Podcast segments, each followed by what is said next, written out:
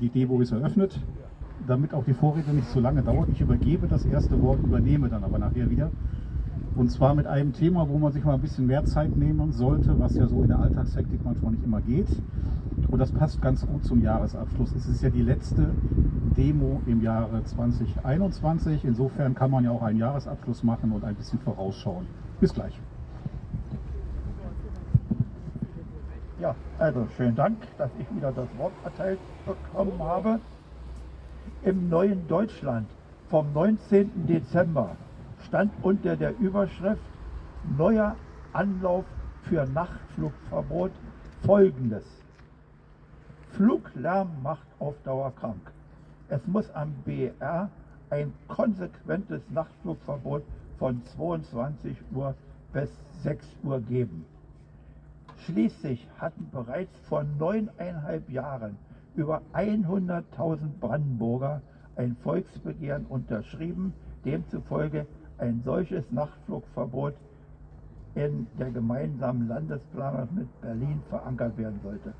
80.000 Unterschriften hätten bereits ausgereicht.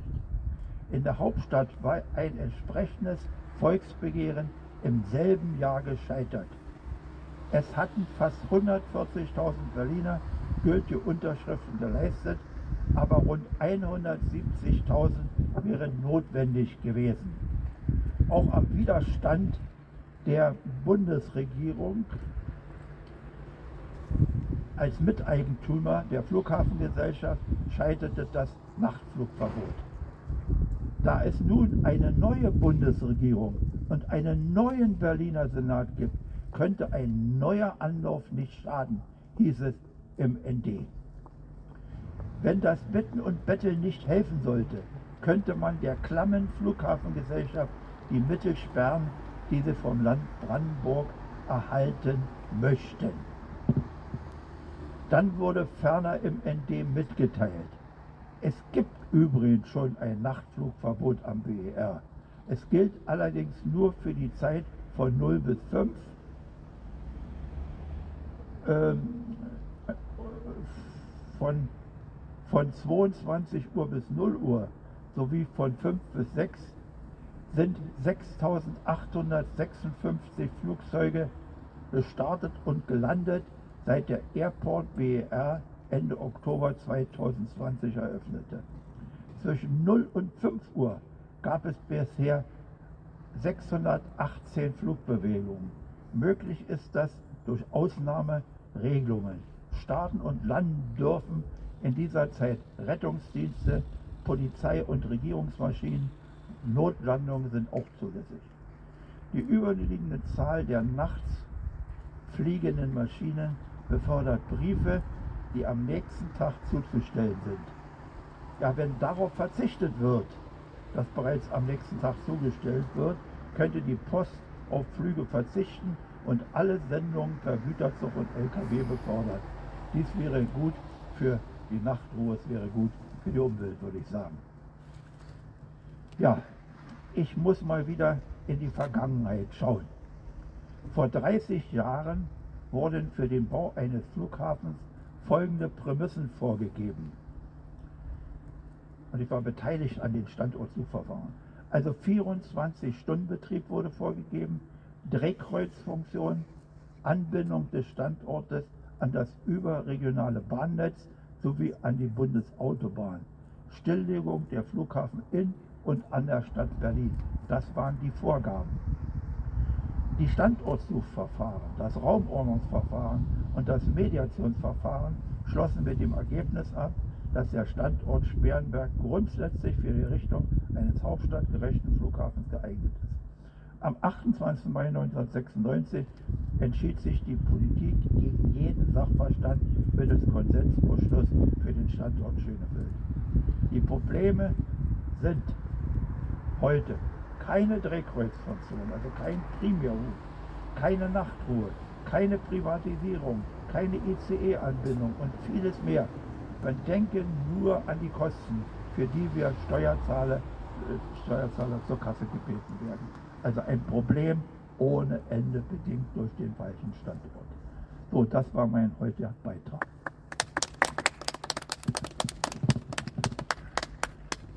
Das mit den Verantwortlichkeiten, da kann ich direkt anknüpfen. Wir haben ja jetzt überall nach der Wahl neue Verantwortliche. Insofern ist dieser Versuch von Brandenburg jetzt mit den neuen Verantwortlichkeiten vielleicht beim Nachtflugverbot zurande zu kommen, ja aller Ehren wert. Es gibt aber noch andere Themen, die im Auge behalten werden müssen und damit machen wir sozusagen einen kleinen Rückblick und einen kleinen Ausblick.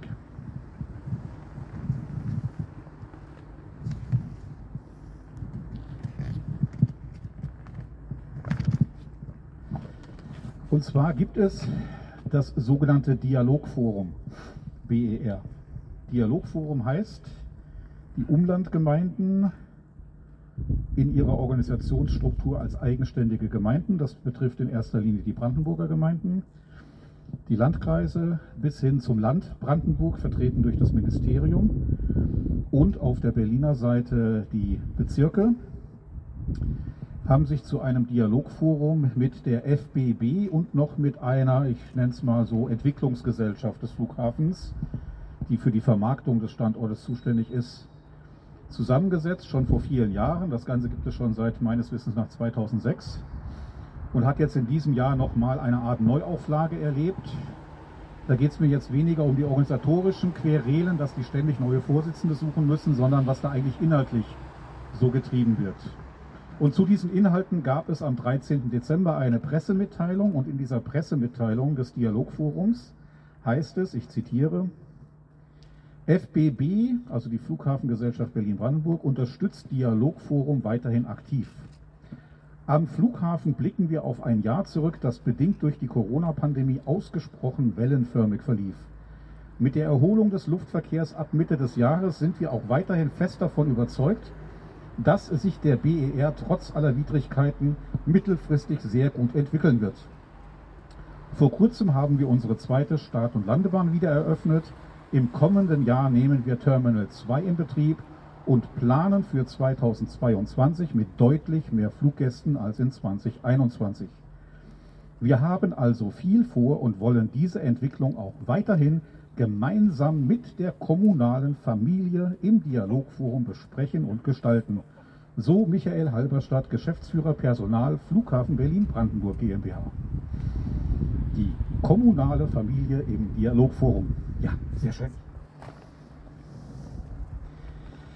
Dann vom 14. Dezember ein Bericht des Tagesspiegels. Dialogforum am BER steuert um. Fehlender Schallschutz hat keine Priorität mehr. Obwohl am neuen Hauptstadt-Airport seit einem Jahr geflogen wird, haben ringsum tausende Wohnungen immer noch keinen Schallschutz. Doch das ist für das BER Dialogforum, die Arbeitsgemeinschaft und Plattform der Flughafenregion aus Anliegergemeinden, den drei nahen Berliner Bezirken des BER selbst sowie der Länder Berlin und Brandenburg, jetzt kein vorrangiges Feld mehr. Das wurde am Montag auf einer Bilanzpressekonferenz des Dialogforums erklärt. Wir sind mit dem Thema eigentlich durch, sagte Markus Mücke, parteiloser Bürgermeister von Schulzendorf, der die bisherige Arbeitsgruppe Lärmschutz leitet. Man habe sich viel mit Schallschutz für Räume mit niedrigen Raumhöhen oder Wohnküchen befasst. Ich denke, dass wir da zu einem Ende kommen können, sagte Mücke. Es sind nur noch wenige, die nicht geschützt sind bzw. die sich schützen lassen könnten vor dem Lärm, bisher diesen Weg aber nicht gegangen sind. Man werde sich nun neuen Fragen zuwenden, etwa der einer klimaneutralen Flughafenregion. Damit macht sich das Dialogforum, in der Vergangenheit hatten Vertreter deutliche Kritik an der rigiden Schallschutzpraxis der Flughafengesellschaft geübt, weitgehend die FBB-Argumentation zu eigen wonach Bürger ohne Schallschutz inzwischen selbst dafür verantwortlich sein sollen. Das ist ein ziemlich starkes Stück, würde ich das mal relativ frei übersetzen. Zumal, wenn man noch weiter bedenkt, und es wird in diesem Artikel auch beschrieben, dass zum Beispiel neue soziale Infrastruktur innerhalb dieser Flughafenregion, die das Dialogforum abdeckt, keinen Anspruch auf Schallschutz hat und keinen Anspruch bezahlt bekommt. Das heißt also, wenn innerhalb der Flughafenregion neue soziale Infrastruktur wie Kitas, Schulen, sonst irgendwas gebaut wird, bekommen die dafür von der FBB keinen Cent für Schallschutzmaßnahmen Und man versucht im Dialogforum jetzt den Eigentümern Berlin, Brandenburg und dem Bund Geld dafür aus dem Kreuz zu leiern, für eine Art Fonds, um wenigstens dieser neuen Infrastruktur auch Schallschutzmaßnahmen finanzieren zu können. Daran merkt man also, äh, was die Beteiligten sozusagen von diesem Dialog halten, was sie von dem Thema Lärmschutz halten und wie sie mit ihren Nachbarn gedenken umzugehen. Das kann man vielleicht auch noch ein bisschen weiter ausführen und macht dann auch die Arbeitserfordernisse für das kommende Jahr ein bisschen deutlich. Ich halte jetzt mal ein paar Zettel hoch. Das werden wir sicherlich noch etwas schöner machen und ein bisschen äh, ausweiten dann im neuen Jahr. Weil jetzt hier in dieser Form bei Eisregen kann man wahrscheinlich relativ wenig erkennen. Aber das Thema ist trotzdem, denke ich, interessant. Was man hier an diesen bunten Klecksen erkennt, das, was bunt gezeichnet ist, das ist das äh, sozusagen die Flughafenregion. Das ist die Region, die sich im Dialogforum zusammengeschlossen hat. Und man erkennt möglicherweise hier oben so eine ausgebissene Ecke. Ja, also man sieht in der Mitte den Flughafen, dann ringsrum ist es schön bunt, nur da oben ist eine ausgebissene Ecke. Da ist es weiß. Was verbirgt sich bloß hinter dieser ausgebissenen Ecke? Das ist ein großer Teil von Treptow-Köpenick. Und dieser Teil von Treptow-Köpenick heißt Köpenick, Friedrichshagen und Ransdorf. Also drei durchaus prägende Ortsteile des Bezirks Treptow-Köpenick. Wenn man das mal mit Einwohnerzahlen macht, so roundabout 96.000 Einwohner sind da mal eben weggebissen von dem Gesamtbezirk Treptow-Köpenick. Dieser Teil von Treptow-Köpenick gehört nicht zur Flughafenregion. Das heißt, über diesen Teil wird im Dialogforum nicht geredet. Man redet stattdessen über Niederschöneweide, Oberschöneweide. Das heißt also, äh, die Flughafenregion ist interessanterweise dort oder Adlershof, wo gar kein Flugverkehr stattfindet sondern wo man offensichtlich etwas anderes mit der Region beabsichtigt.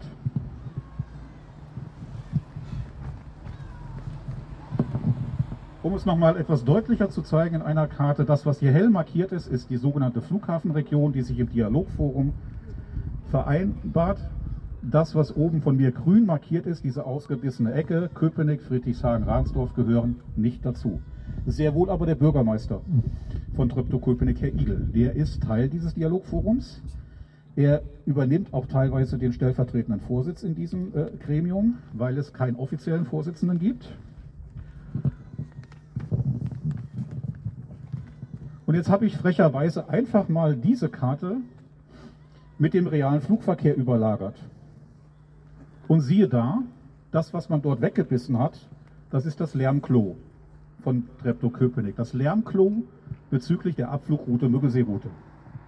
Es ist exakt der Teil ausgespart, wo die Bürger von Fluglärm betroffen sind. Köpenick, Friedrichshagen, Ransdorf. Natürlich ist man auch in Mückelheim betroffen, natürlich ist man auch, was Treptow anbelangt, in Bohnsdorf und äh, in Altklinike oder in Schmöckwitz betroffen. Diese Ortsteile sind dort quasi vertreten. Aber die spannende Frage ist, warum ist der eigentliche Teil, dort wo die Bevölkerung besonders hoch ist, nochmal 96.000 Menschen wohnen in Köpenick, Friedrichshagen und Ransdorf und in Mückelheim und in Schmöckwitz und äh, Wohnsdorf und so weiter kommt man bei weitem nicht auf solche Zahlen. Also das wird eine Nachfrage sein, äh, inwieweit die Interessen der Bürger hier die man quasi außen vor der Tür stehen lässt, denn in einem solchen Dialogforum mit ihren Anliegen vertreten werden können. Wenn am 14. Dezember offiziell verkündet wird, ja, Fluglärm interessiert uns nicht mehr. Am Flughafen ist es einfach laut, das ist so, ne? und die Leute hätten schon längst sich selber um Schallschutz kümmern können. Auch diejenigen, die quasi Geld bekommen haben als Entschädigungszahlung, sollen gefälligst selber sich um ihren Schallschutz kümmern. Und die, die das jetzt nicht bezahlen können, weil alles so teuer geworden ist, die haben den Pech gehabt, die hätten sich früher darum kümmern müssen. Also dieses komplette Alleine lassen wird jetzt quasi im Dialogforum auch noch mit einem offiziellen Siegel versehen. Was auch ein Thema sein wird im neuen Jahr, was hier sozusagen nur mal so angedeutet ist, das ist der reale Flugverkehr. Man erkennt hier vielleicht hier mit diesen gelben Streifen, wie das quer über die Stadt geht. Ja, also quasi hier über den Mückelsee und dann komplett fächerartig über die gesamte Stadt wird diese Abflugroute geführt. Das ist die am stärksten belastende Route, die man damals dem Umweltbundesamt überhaupt vorgestellt hatte. Das ist also Wir hatten eben ja die Standortfragen gehört. Das ist die Variante, die die allerschlechtesten Werte bekommen hat. Ich zeige nochmal die Originaltabelle aus den Ermittlungen des Umweltbundesamtes. Das ist die in rötlich eingefärbt, die ganz oben steht, auf Platz 5. Also so wie der schlechteste Standort quasi der Flughafenstandort geworden ist, so ist die schlechteste Mückelseerouten-Variante die tatsächlich geflogene Variante jetzt in der Realpraxis geworden. Und zwar vom Umweltbundesamt diagnostiziert belastete mit Pegeln über 40 dB das ist der Pegelbereich, der von der Weltgesundheitsorganisation als von da an gesundheitsbelastend identifiziert worden ist. 1.267.900 Menschen. 1.267.900 Menschen. Im Vergleich zu der am wenigsten belastenden Route mit 285.000 Belasteten.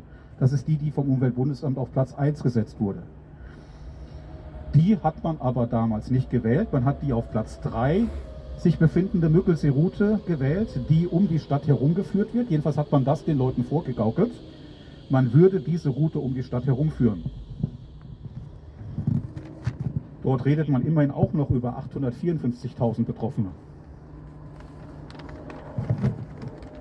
Eine Route, die in dem Wirrwarr der Routenstriche in den Untersuchungen hier mal leicht blau markiert ist. Das ist quasi die offizielle Route, die auch festgelegt wurde als die zu fliegende Route. Die befindet sich bis heute in den offiziellen Karten der deutschen Flugsicherung. Wird aber gar nicht geflogen. Auf dieser Route befinden sich keine Flugzeuge. Auch das kann man anhand der offiziell verfügbaren Unterlagen mittlerweile nachweisen.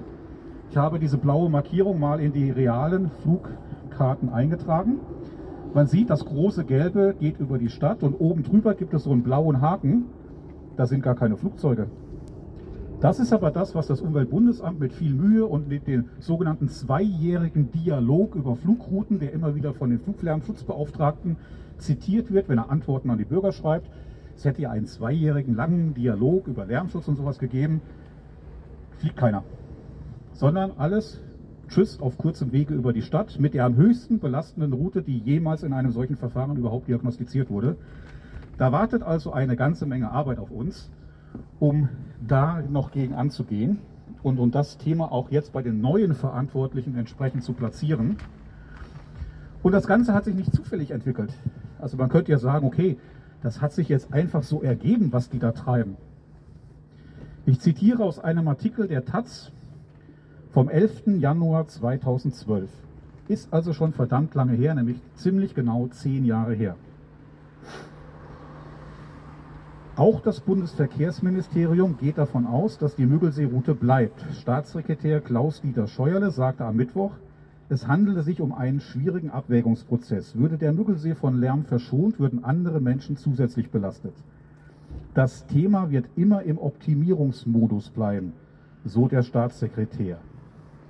Eine Wurzel des Fluglärmübels ist die Vorgabe, dass von beiden Start- und Landebahnen unabhängig geflogen werden soll. Das steht im Planfeststellungsbeschluss, hinter dem beide Landesregierungen und der Bund stehen. Das steht rechtlich fest, so Scheuerle. Nur so könne der größte Flughafenkunde Air Berlin in Schönefeld sein Drehkreuz für Umsteigeverbindungen aufbauen. Grundsätzlich sollen die Flugrouten in der Praxis evaluiert werden. Was tatsächlich passiert, sieht man erst, wenn der Flughafen in Betrieb ist. Und jetzt kommt das entscheidende Zitat. Dann würde etwa überprüft, ob sich Maschinen, die von der Nordbahn in Richtung Westen starten, wie gewünscht ab einer bestimmten Höhe gleichmäßig über der Stadt verteilen. Wie gewünscht. Wie gewünscht gleichmäßig über der Stadt verteilen. So, und ich zeige nochmal das Kärtchen. Die haben schon 2012 hinter verschlossenen Türen alle gewusst und alle miteinander vereinbart, dass genau das, was man hier sieht, passiert. Das heißt, die Untersuchung vom Umweltbundesamt hätten sie sich komplett schenken können, weil sie war nur eine Alibi-Veranstaltung, sie war das Feigenblatt, ein formales Verfahren, was in der Schublade landet. Denn das, was sie tatsächlich jetzt machen, die höchste Belastung der Menschen, die überhaupt in dieser Region nur möglich ist, durchzuführen, war damals schon verabredet worden. Die Belege dafür liegen vor. Die Tat wird jetzt vollzogen und es ist unsere Aufgabe, dagegen einzuschreiten und die jetzt Neuverantwortlichen diesbezüglich in die Pflicht zu nehmen, dass so etwas nicht passieren kann. Erstens die Bürger hinter die Fichte führen und zweitens die maximale Fluglärmbelastung tatsächlich über die Region zu streuen. Das sozusagen als Zusammenfassung und Ausblick dafür, warum es nach wie vor noch was zu tun gibt, warum es nach wie vor nicht zu Ende ist mit diesem Thema. Ganz im Gegenteil, die Tat wird ja jetzt erst vollführt. Und die Lügenbarone der Lüfte können sich jetzt die Hände reiben nach dem Motto, ist ja alles wie geplant gelaufen. Da darf es auf keinen Fall passieren, dass die Bürger sozusagen anfangen zu schweigen, sondern die müssen jetzt ihre Stimme erheben. Zumal es ja jetzt quasi im Flughafen wieder Regelbetrieb gibt. Und dieser Regelbetrieb, wenn er denn zwei Flugplanperioden durchgeführt wurde, dann tatsächlich irgendwann zur Evaluierung beiträgt. Das heißt, jetzt fängt man an, die Daten zu sammeln, mit denen man tatsächlich evaluieren möchte. Und jetzt muss man tatsächlich dann auch anfangen, wieder seine Stimme zu erheben. Soweit meinerseits für heute. Möchte noch jemand was dazu kommentieren? Genau, also der Blutdruck kommt wieder durchaus in Wallung. Man hängt schon wieder quer unter der Decke, gedanklich. Und äh, insofern, ja, es gibt was zu tun, aber wir wollen ja nochmal einen schönen, friedlichen Jahreswechsel feiern. Schön, dass ihr so treu da seid. Ich hoffe, das wird auch 2022 so anhalten. Wir haben nämlich ein bisschen Arbeit zu erledigen. Wie gesagt, das muss alles noch in eine ordentliche Form gegossen werden. Die Ansprechpartner müssen damit malträtiert werden. Wir müssen zeigen, dass wir durchaus auch über gewisse Folterinstrumente als Bürger verfügen können und Ärger machen können. Nicht nur, wenn Herr Wowereit sein Hoffest feiert oder ähnliches. Und äh, unsere Dialogbereitschaft, sozusagen unser Dialogforum, äh, das werden wir dann den Beteiligten entsprechend auch mal vorführen. Soweit also und äh, ich wünsche euch einen guten Rutsch, bleibt gesund und wir sehen uns im neuen Jahr in alter Frische an selber Stelle. Danke, tschüss.